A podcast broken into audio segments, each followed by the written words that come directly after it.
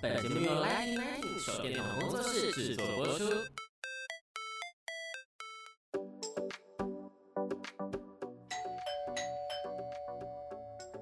Hello，老师，准备好了吗？那就赶快来跟我们分享你想说的事吧。老师大声公。大家好，欢迎又来到 Lighting Nineteen 的时间。今天我们邀请到我的一位大学同学，那现在他已经绕了世界一周了哦，然后又回到我们台湾，回来为了一个很重要的任务。我们先来欢迎蔡世任，世任你好，那迪好久不见，大家好，大家好，他真的很久没有回来台湾了哦。你上次回来的时候是什么时候？二零一九。二零一九是疫情之前，对。哦，先切入话题好，你这次回来最主要任务是什么？就是回来，因为三年没回来嘛，就回来看看爸爸妈妈，嗯、然后就是出书。这本书叫做《撒哈拉一片应许之地》。你的昨天的签书跟大家的那个粉丝见面的情况，要不要跟我们大家分享一下？昨天就是我的那个新书发表会，然后就是很很非常感谢现场就是座无虚席。就是因为我们是、嗯、我看到照片，对，因为我们是在就是贺家人书店的楼上，然后就他们摆了椅子之后，就发现就是人一直来就不够，就是还要再无限往后一直延伸，一直延伸。对啊，就是又还有在摆新的就是椅子，然后就是现场人是满的，还还蛮感动的，因为我毕竟离开三年才回来这一趟，然后可以看到大家那么踊跃。前来参与就很很开心哦。我们可能跳得太快，有一些线上的听众可能还不知道说为什么有摩洛哥，为什么有旅游，为什么有线上。嗯、那我们可不可以倒带一下？你可以描述一下，用短短几分钟描述一下。我之前就是在法国念人类学，然后念完人类学有一段时间回台湾教我。那有一个因缘机会，就是那时候浩然基金会他在征募志愿工到海外工作。那时候的理念是说，让台湾人到海外的 NGO 工作，让台湾就是可以。参与全球的 NGO 的工作之后，再把国外的一些 NGO 经带回来。嗯、那我就是觉得很有意义，我就参加，然后我就派去摩洛哥。嗯、然后我是在摩洛哥的时候走进撒哈拉，很喜欢。然后后来工作结束回台湾一段时间，隔了几年，我就又想办法再回撒哈拉。所以我现在大部分的时间是在摩洛哥生活。嗯，所以其实他现在已经是摩洛哥媳妇了。就你略为保守，嗯、其实你书都有写了，可以跟大家分享更多的一些，就是你为什么又再回去摩洛哥？你目前在从事的哪一方面的旅游业啊？我那时候去摩洛哥是因为人权组织的工作。其实我不是一个很在旅游业的人，我的工作是在旅游业没有错，嗯、但是我整个思维还有我的方向就跟一般的旅游业是是有差距的，因为我毕竟之前就是念人类学，又、就是从人权的角度走进撒哈拉，然后因为呃我们都知道就是。气候变迁、气候冲击对于整个全球是越来越激烈的。那其实撒哈拉它承受气候的改变，大概近几十年非常的严重。以前它就是有可耕可种的土地，比如说我们听过游牧民族，那干旱很严重之后又没有下雨嘛，水草就没有了，然后又一直没有雨水的情况之下。井啊，什么就会干枯，那绿洲它有可能消失。摩洛哥在进入二十世纪之后，绿洲消失了三分之二，然后后来变成说，就是游牧民族就会很多人就离开故乡，离开撒哈拉，然后就到城里啊，到其他地方去谋生，对，去打工。目前就是沙漠，沙漠生活是非常辛苦，然后它唯一比较可以做起来的产业其实是旅游业。我因为想留在撒哈拉，所以我才走进旅游业。所以目前我是在撒哈拉带导览为主。带导览之前呢，你做了一个很大的梦想，就是你盖了一个民宿哦，在这书中有提到。对。然后盖民宿的那一些点点滴滴，让我有回想 那时候我在西非布基纳法索的状况，就是工人该来不来。对啊，因为当当地就是比较随性。嗯，因为像那一边的人，他们常我不知道，像在摩洛哥，那、嗯、他们常会讲“嗯哼，嗯哼”的意思是什么呢？代表很多是他听到了，还是他说 “yes”，还是呃就这样？比如说像摩洛哥，就是你问他说你明天会来吗？他说会，然后就可以加去 Inshallah，Inshallah 就是如果阿拉同意的话。那我说那万一阿拉不同意，他们就是对于这种。答应好的事情，有时候他都是比较松散一点。那会不会也是因为他们这个乐天的感觉，让他们能够在这么困苦的一些环境生存下来？我觉得他们相对随顺，嗯，就他们可能就是我们什么时候做什么事情都安排他好的，然后希望可以达成什么目标。是，但是他们就是很随性，因为我们可能什么时候想做什么事情，然后就是怎么样，那就这样了。嗯比如说我我刚去摩洛哥玩不习惯，我就问他说：“那我们约几点？”他就跟我说：“太阳下山的时候。”那我就嗯，太阳下山的时候，那到底几点？或者说哦，那我们就约城门见，就城门，就是很多类似像这种东西。但是你在当地时候就哦，原来他们都这样子。哦，他们大家觉得你干嘛这么斤斤计较？对，这些大家都懂。那比如说你你假设说好，我们约城门，可能他的城门构成不一样，嗯、我们可能就是错过，还是说是花时间寻找，他们都很 OK。那像他们会不会像我当初在西非一样，他们的通讯跟他们的讯号都不是很好，就是约错城门呢，可能也还是找不到，因为电话打也不通之类的。摩洛哥倒是还好，他可能网络比较弱，嗯，但是他是有的，然后就是打电话是可能没有那么样的健全。但是是打电话是找得到人，嗯，那我们还是要带回到一些，就是因为我当初也是觉得我应该就可以去摩洛哥，就在那个瞬间就是疫情爆发了，所以只能够痴痴的等。那像你在摩洛哥持续的这些旅游业，还有你带导览，还有你未来我们重新开放的时候，你想要怎么样去调整，跟想要做更好的愿景是什么？其实目前很难想象是，你知道我之前导览的客人大部分是台湾、香港、澳门为主，有会有一些就是马来西亚。来的一些华侨，嗯、但是就是还是以台湾为主。嗯、那其实台湾要去摩洛哥玩，最艰困的不是什么，是签证。因为签证对，因为摩洛哥对于签证的发放比较随性，就是你可以寄文件，他要不要给你就看他高不高兴。然后他没有一个什么准则，所以我我遇到很多人都是因为签证的关系，他们去不了，就是可能你申请之后没有下文。没有下文，然后也没办法去询问嘛，就是他就不回你，或者就是我遇过他很夸张是。他有下来，但是是在出发日期以后好几天，你就来不及。然后我很焦虑，是因为你缴交文件就是有那个来回机票。对啊，那万一你签证没有过，等于机票就是住宿什么都白搭。嗯，那像这个是可以透过台湾有没有什么比较专业的旅行社去 handle 这一部分呢？疫情之后的变数更大，因为之前你可能可以托旅行社代办或什么的，啊啊、但是愿意代办旅行社很少，因为它就是蛮麻烦的。嗯、那疫情之后，我目前的感觉就是都还在变动当中，会比之前更不确定，就变变数更大。这这也会联动到你的非常啊，因为就是我自己感觉就是说，其实有很多人想来，有很多台湾想来摩摩洛哥玩，对、啊，都是因为签证的变数太大，大家都在等，哦、就看你之后会不会好一点。那如果说我们可以克服这一端的话，嗯、在摩洛哥那一端，你觉得说，因为我上次有听过你的座谈会的时候，你有讲到说那边甚至有一些化石啊，那有一些、嗯、呃要开车一两个小时才能看到的一些奇观啊。这些会不会是你想要介绍给我们台湾的旅游的部分呢？这个其实就是我导览的一个景点的安排。就比如说，我们会假设今天到沙拉找我们带导览，我们就会从整个绿洲去介绍啊，沙漠的湖泊啊，然后一些废墟的故事啊，是然后化石的产地什么，全部都带一圈。因为我觉得撒哈拉其实有很多丰富多精彩的人文的故事、自然的景观。嗯、然后，如果你只是来匆匆走过，你错过很多美好的故事，你其实并不知道。那我就是我的心愿，就是把人带进去，然后可以看到撒哈拉很丰富的一面。嗯，也结合你的人类学，就是各部分，而不是只是去那边骑沙滩摩托车啊。对啊，嗯，就去那边当观光客。因为在诗人跟我讲之前啊，就我听过那个演讲，然后。之后我有深深的想象，因为我坦白说，我看到那一个像一些呃美国拍的一些片子啊，嗯、就是说你在沙漠，然后有很漂亮的旅馆，然后旅馆有很棒的游泳池，然后你又在那边呃就是穿着白纱这样很浪漫。经过诗人的解释，就是水资源的难取得，然后还有因为水资源必须甚至会牺牲到他们的一些，比如说树啊各部分啊，我觉得不要再这么做了哈。在这边也希望我们在有限资源，我们去多享受。深度的旅行，而不要纯粹只是观光客。那个那个游泳池要花掉人家多少的水，而且人家水资源正在减少当中。那还有种树，它会连带到它的植物跟它的植批上面。这个是我觉得在诗人身上我学到一个很不一样的世界观。这样，那诗人你还有没有什么想要补充的？就在这部分呢？就其实我整个大概二零一一年第一次踏进撒哈拉，这是十年前的事情。然后那时候其实切入点就是气候变迁，一整个。干旱越越越严重之后，就直接冲击到撒哈拉的一些生态啊什么的。嗯、然后就是干旱之后，游牧民族没有办法再游牧，他们才慢慢的走进旅游业，帮客人牵骆驼。对，不然他们是逐水草而居。逐水草而居，气候本来就是我很深的关注。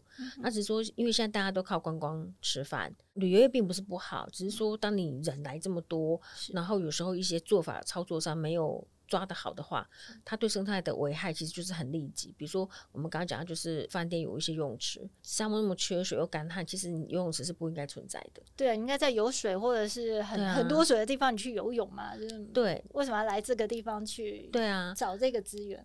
但是真的很多观光客他没有想那么多，嗯、他就想说啊，我难得放假，我想要去沙漠玩，然后啊，饭店游泳池很好，嗯哼，但是他不会再去想，他会忘了，嗯，就是沙漠其实很缺水，然后如果说那么多饭店都有游泳池的话，其实就等于是呃沙漠的水没有办法用在农耕，像以前那样子，对，然后就会被用在旅旅游业，对沙漠长期的影响它并不是很好，嗯嗯。嗯倒不如我有看到这书里面有写到说，就是我们可以去体验到说，导游会泡一壶薄荷茶，嗯，然后让你在那一边就是去享受他们的那个宁静。还有就是诗人觉得说，呃，是沙漠疗愈了他，在他那边他的身心灵方面，还有他的各种创伤，就在那个沙漠，嗯，母亲的怀抱里面。我觉得那一幕很感动，虽然是对我们而言就是一个一望无际的一个沙漠。可是产生这么大的一个能量哦！我真心觉得沙哈有非常强大丰沛的能量，来自自然疗愈力。嗯、那因为我去的时候，其实我并没有想很多，我是在台湾就教我有一些受挫，然后有很多。情绪是我自己没有办法消化，然后到撒哈拉你就真的是三百六十度都是地平线，然后就是非常的辽阔，你就真的觉得说啊，人人人很渺小，自己那一些情绪啊、悲伤啊、经验，它真的不重要，算什么呢？真的，然后当下就是就是很大释放，这其实是我现在想要去期待的下一个旅程改变，就在这个疫情。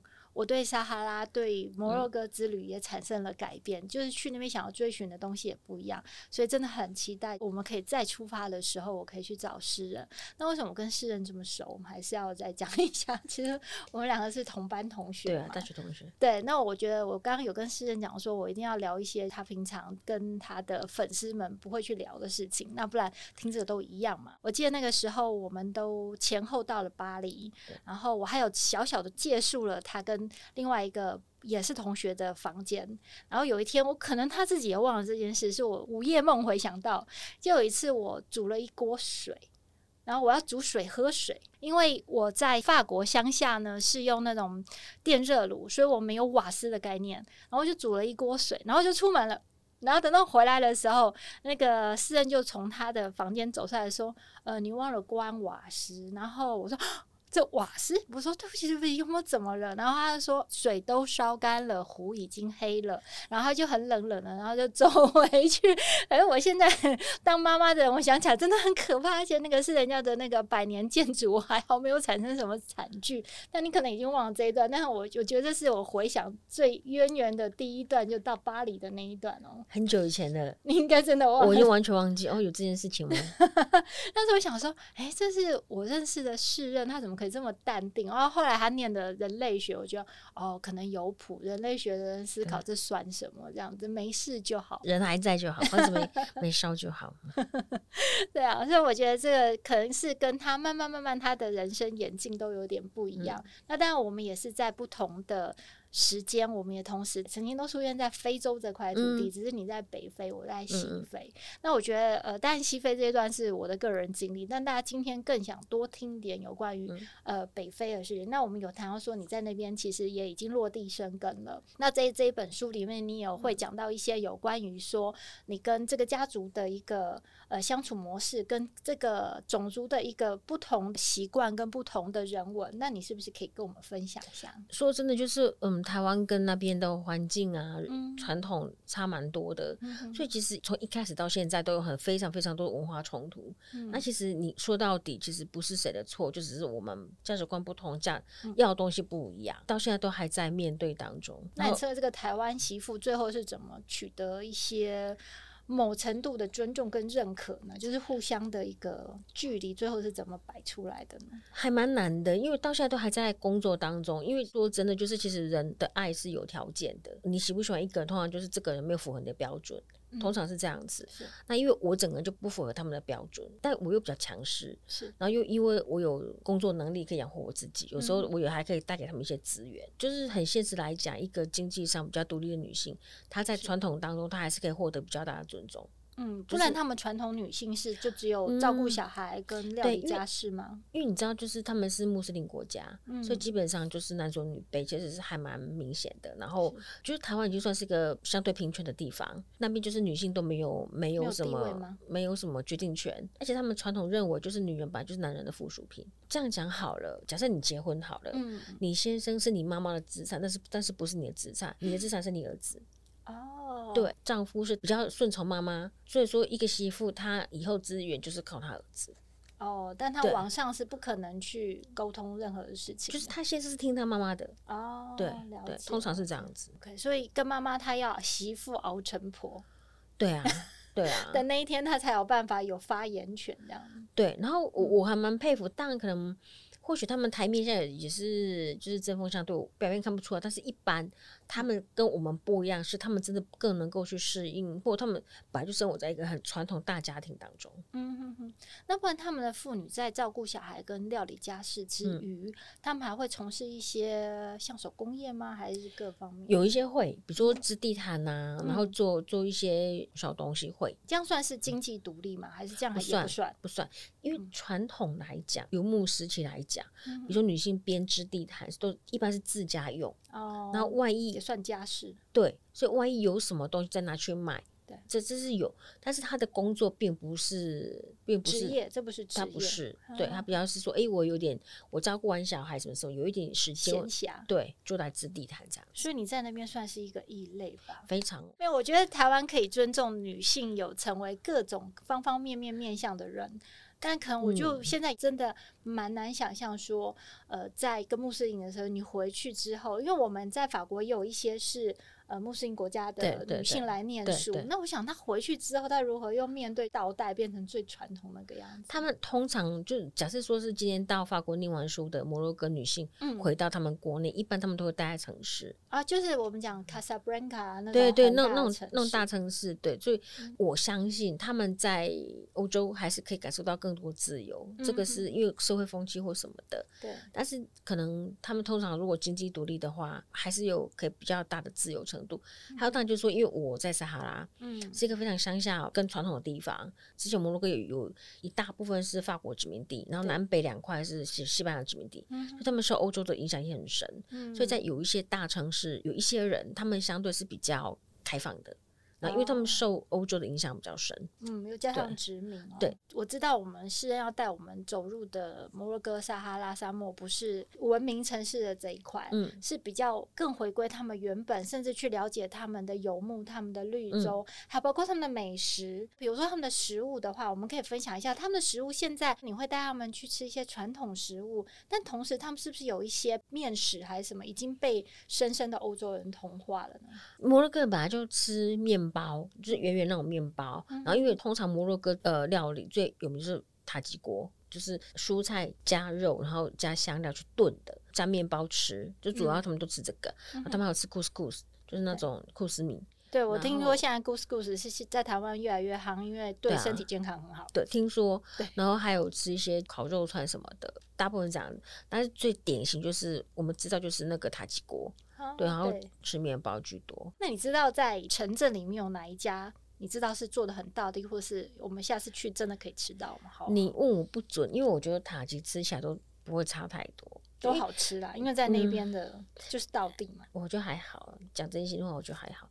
这样讲好了，嗯，台湾的饮食是丰富多元，各种你要吃哪里没有？各种山珍海味，从南吃到北，然后异国料理。各种的烹饪方式我们都有，然后摩洛哥不是，它就是塔吉，然后对我们来讲就是一锅一样的东西，但对他们来讲就是南北的不同啊，各个乡镇的不同，然后加它这中间不是肉嘛，然后他们会觉得说是牛羊鸡肉不同，所以这一锅不同，但我们觉得说就是一锅塔吉，然后他觉得说每户人家用的香料不同，嗯，每个人煮起来不同，那对我来讲就是一锅塔吉，你懂那意思？就是说他们会觉得，哎，每一国都不同。那我觉得都差不多，但是台湾人就会觉得不一样。通常台湾游客去摩洛哥，有时候饮食上比较没有办法那么满足，是因为台湾人会觉得说，怎么每天都吃塔吉？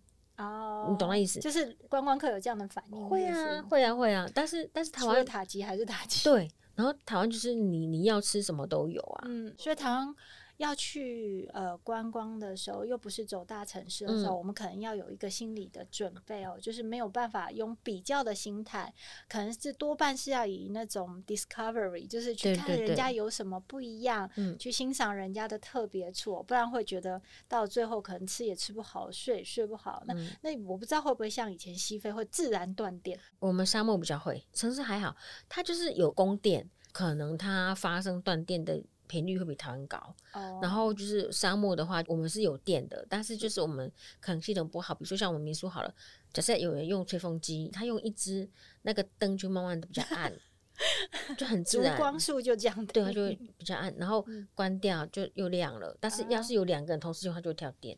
哦，跳电没什么大大不了，再开一下。对，我们就再开一下这样子。嗯、对，就是它的系统没那么好，嗯、但是我们是有电的。那还要注意什么呢？还要带点什么肠胃药吗？还是什么？你是说，你说就是去参加你的导览团哦？就是如果你只到城市，其实就还好，一般日常生活用品需要的城市都买得到。嗯、但是如果你往沙漠走的话，基本上就是可能要去先适应，说就是它可能南北日间温差大，嗯、然后就是可能夏天太阳很晒呀，嗯、然后。会很热什么的，对。那我们要先买好防晒的吗？还是到那边会有像你们一样，就是干脆服装换一套这样子？当地人都绑头巾，然后遮掩，是因为太阳晒，所以那个东西沙漠都买得到。那倒那倒是还好，就干脆去那边再整套复制就好。对，然后假设说有保养品，就是那种防晒的习惯，可能就带过去，因为那边就比较不好买这些。嗯，那就算舶来品了。对啊，那不然一般其实是还好。对，然后我还想去分享一个，是或许就会触动。你一点，就是你曾经有一只小狐狸啊，对啊，那你可以跟我们大家分享一段，就是因为它也在书的封面出现，对对对，那这一段我觉得也很唯美。沙拉有一种特殊的狐狸叫 Fennec，就是那个耳廓狐，然后就是眼睛很大，耳朵很大。就是如果你们记得那个小王子，小王子不是那作者不是有画小王子跟他一只狐狸，那只狐狸的耳朵比一般狐狸还大，狐狸还大，对，很很大，然后尾巴很很长这样子。据说就是他画那个狐狸的原型动物就是 Fennec，就是耳廓狐，可是很合理，因为它故事就是放在撒哈拉嘛。对。几年前就是就有只小狐狸，它就是掉入人类的陷阱，然后两只前脚都被那个陷阱截肢，对对对，只能截肢。对，但是那个是接不回去的，因为你一定要做手术把它处理掉，你才有办法就让它就是伤口愈合。然后就是我因为这样子，我就收养它一段时间，就大概两年吧，然后就照顾它，然后就有一些。情感啊，互动的产生这样子。对，我记得那个时候，有时候粉砖大家都在追你的狐狸，对对对对，因为他就近况如何？他就离开，因为他就是野生的动物，所以他不管在哪里，他都是野生的。然后我的连友就会想象很多什么啊，他一定很爱你啊，然后觉得说嗯，应该也还算还好呢。他就是试着去适应人类给他的生活条件，嗯，但是如果你给他选择，他一定会回去。那好像是他的本性，对，没有错，就是他。原始最天生的那个本性，然后如果你跟他说，哎、欸，不行啊，你截肢，你这样子回去你活不了。他是不会去，不会理你的。对对对，他就是想要回到他的故乡。但这也也算是一段奇缘，因为那个时候也刚好是你比较前期的时间。对我，我刚回去的时候就遇到他，然后来他就离开。嗯、然后其实他离开我，当然很舍不得，但是也会觉得说，或许他这样他真的比较快乐，因为虽然说他跟在我身边，就是不愁吃不愁穿，嗯，但是他就是离开的故乡，他没有同伴啊。不过我觉得，就是我们对沙漠充满很多不同的幻想，嗯、但是有时候。在诗人讲起来就是一个日常，就是我在沙漠的日常。但我觉得你在分享里面有一些让你就是眼睛为之一亮的，比如说像是会凹你的先生带你去很远很远的地方看一些算是化石，呃，化石，然后一些史前连刻画、史前壁画，距今几千年前，就以前那种新石器时代一些，就用石头刻在墙上一些画。因为我是念人类学嘛，对，我还是对这这些呃文化考古啊有很深的兴趣。我就跟我先生说啊，我们就是去。探索新景点，嗯，但是其实就是自己很想要再去多做探索。嗯、那其实我只是一直觉得说，其实沙哈有很多东西可以看，只是没有没有一个带领的人的话，其实游客来也不会想那么多就走了。嗯，甚至好像有些像是一个废弃的碉堡还是什么，在撒哈拉或者说在非洲很多地方都有一些，每个地方都有它的故事，然后可能有一些废弃的旧有建筑，嗯、然后有些就是很漂亮啊，或者说就是它曾经是地方史的一部分。那现在会不会学着风化或者什么，它就是渐渐退去，或者甚至就被大家遗忘？会呀、啊，会还蛮严重。因为摩洛哥旅游有一段就是千宝之路，那个堡就是古堡 g a s p a 就是以前他们土夯的山寨型那个房子。嗯，因为它是土夯的建筑，就是都是泥土嘛。泥土对。如果今天没有人住，没有人维修，然后它就是风吹日晒雨淋，尤尤其是怕下雨，对，它就会从那个天花板开始垮。嗯、然后通常因为它是自然建材，比如说是木头的、嗯、泥土的，然后只要那个水进来、嗯，然后那个土就会开始慢慢崩解。对，然后它一段时间就整个垮下来。一旦没有了天花板，嗯、你那个土墙啊，只要遇到雨水，很快就会。坍崩。有这个我有概念。我那时候去西非的时候，嗯、然后他们干季跟雨季很明显，雨季的时候会连下，一直下、嗯。然后有一天我们就经过呃一个村镇、嗯，发现哎那房子怎么好像只剩下浅浅的那个矮墙？然后我们就说。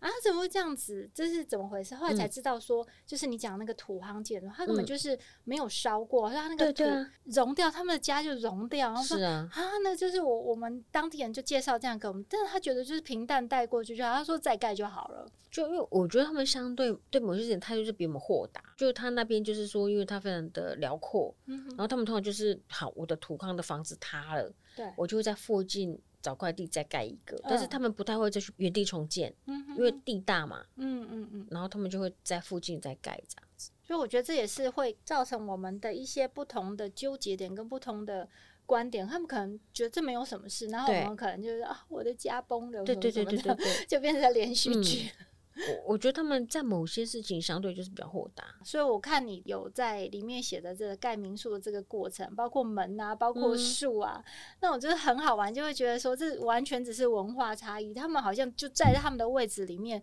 这好像也没有什么错，就是天经地义这样子。他们就是相对就是比较随顺。嗯，比较乐天型，对，就发生事情，他们就是接受度都比我们高。那如果说让你到目前最不能突破、嗯、最过不去的是哪一个？我觉得是整个权力关系，权力关系，对，尤其是跟性别，因为他们就是男尊女卑嘛，嗯，就他们对于女性，他们就是瞧不起，这个会影响我在当地做事跟生活。比如说有什么事情，他们都不会来跟我谈，他们都会找我先生。然后其实是是我的事情，还说呃决定权在我手上之类的，会造成很多困扰，甚至他们已经习惯男人做主。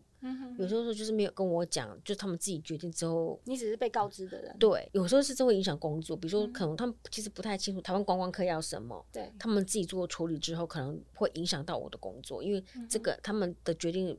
其实不太能够是不可行的，对，就这部分就会比较辛苦，嗯，对。但他们可能觉得说，妻子也是先生的财产一部分，的确、啊，不需要跟财产讲话，要跟那个所有人讲话，这这个概念。对，那我感觉你的先生还是蛮尊重你的，还好哎、欸，还就是我，我就有一部分一些些，有一部分是我很强势啊，然后再来是他的个性也比较脆弱一点。他们传统的价值，他们是很很难放下的，所以有时候他就会觉得说，因为我很强势，到好像就是在别人面前没面子啊什么之类的，都会有这部分。但他还是尽可能，就比如说这个决定在哥哥跟他之间决定了，或家族谁决定，嗯嗯，然后他还是会过来，至少会跟你讲，不会下一个步骤就已经实行了吧？他还是必须告知。至少说到什么程度，然后通常我会在最大程度上就是不同意啦，嗯、尤其是跟他家族，我都觉得跟我们没有太大关系、嗯。但是我说到工作，我就比较介意。你希望的是公私分明啊，就是至少你家族那一套不要去影响到工作。但是，通常当当地很难。是人大家都很想要知道说，如果你回去摩洛哥之后，我们要怎么样可以继续去 follow 你？有什么联络的方式吗？可以跟我们线上的朋友分享一下吗？哦，基本上我就是脸书。重度使用者就是上脸书打我名字就会跳出来，一个是我个人的，然后另外一个就是我的粉丝页，有打天堂岛屿沙拉财神，这个就是我的粉丝页。我觉得还是要帮我们的想要去旅游的人问一下，就是有没有一些私密景点想要分享的？我自己知道私密景点的话倒还好，但是我有个很强烈建议就是多给自己一点时间，因为我觉得说，其实整个摩洛哥整体的文化啊、嗯、风情是跟台湾差很远的。那你你刚到，其实就是都在一个傻傻的状态，其实需要时间把自己原本的一些价值观啊、嗯、一些标准先放下来，你才有办法看到另外一个文化很特殊跟很美好的部分。嗯、所以其实我自己没有那么样推崇那一些，就是就是什么景点都要一网打尽的旅游方式。反正我觉得一个地方待久一点，就是你才有空间，内心有一个空间可以去体验当地生活的美，然后你会有你的收获，就深度之旅。然后跟你邀约一个时间去看沙漠的日出或日落。对啊，然后我们会带一些东西。不管怎么样，我觉得旅游，如果你想要多一点自己的感动的话，就真的需要给自己时间。嗯，那这时间是多少天呢？我我举个我打个比方，一般台湾到撒哈拉就是傍晚到，然后骑骆驼看个日落，然后。过个夜，隔天早上吃完早餐就走了，嗯、所以其实待不到二十四小时。然后你去想说，那你就想嘛，撒哈拉这么大，你只来睡个觉就走，你怎么可能？你什么都没有看到你就走了？我们那时候在带，就是你至少就三天两夜在那边。对，两个晚上在那边。比如说你你刚到，可能就是休息呀、啊，你也可以去骑骆驼干嘛干嘛。然后我们会一一个全天的导览，把客人在沙丘这一带的景点全部跑过，再过一个晚上，然后隔天再离开。嗯感觉这样好像也比较符合人性，要不然你匆匆的来到这边，嗯、可能连温差都还没适应好，如果好冷，然后就赶快躲进去。对，而且其实因为摩洛哥国土很大，它点跟点之间距离很长，嗯，它变成你就是拉车时间很长之后，你身体还很累，啊、都还在一个昏睡状态，嗯，然后骑骆驼就走。嗯，可能只是剩下拍照给人家看的那一些打卡的概念而已。对啊，对啊。我觉得这是一个很好的新旅游观念，真的需要花一点时间静下心来，不然花这么大时间金钱去那边就匆匆的拍几张照片，然后让人家觉得说哦，我来过这里，到此一游，真的是有点浪费哦。我觉得很可惜，错过了很丰富的风景。那我们这个时间也匆匆的就过去了，但我们还是准备了刚刚热腾腾出炉的书，然后有三本是我们的作者亲笔签名的。那如果说有兴趣，想要更了解更多，呃，不论是市任或者是摩洛哥，或者是所有的文化风土民情呢，这本书里面通通都有。那我们也欢迎大家在我们的粉砖上面看怎么样可以抽到这一本很特别、很特别的书哦。那今天呢，欢迎大家跟我们的蔡诗人了解摩洛哥，跟了解这本书的内容以外呢，欢迎大家可以在我们的粉砖 IG 上面留言跟订阅。谢谢大家，谢谢诗人，谢谢，谢谢，期待下次见面，拜拜。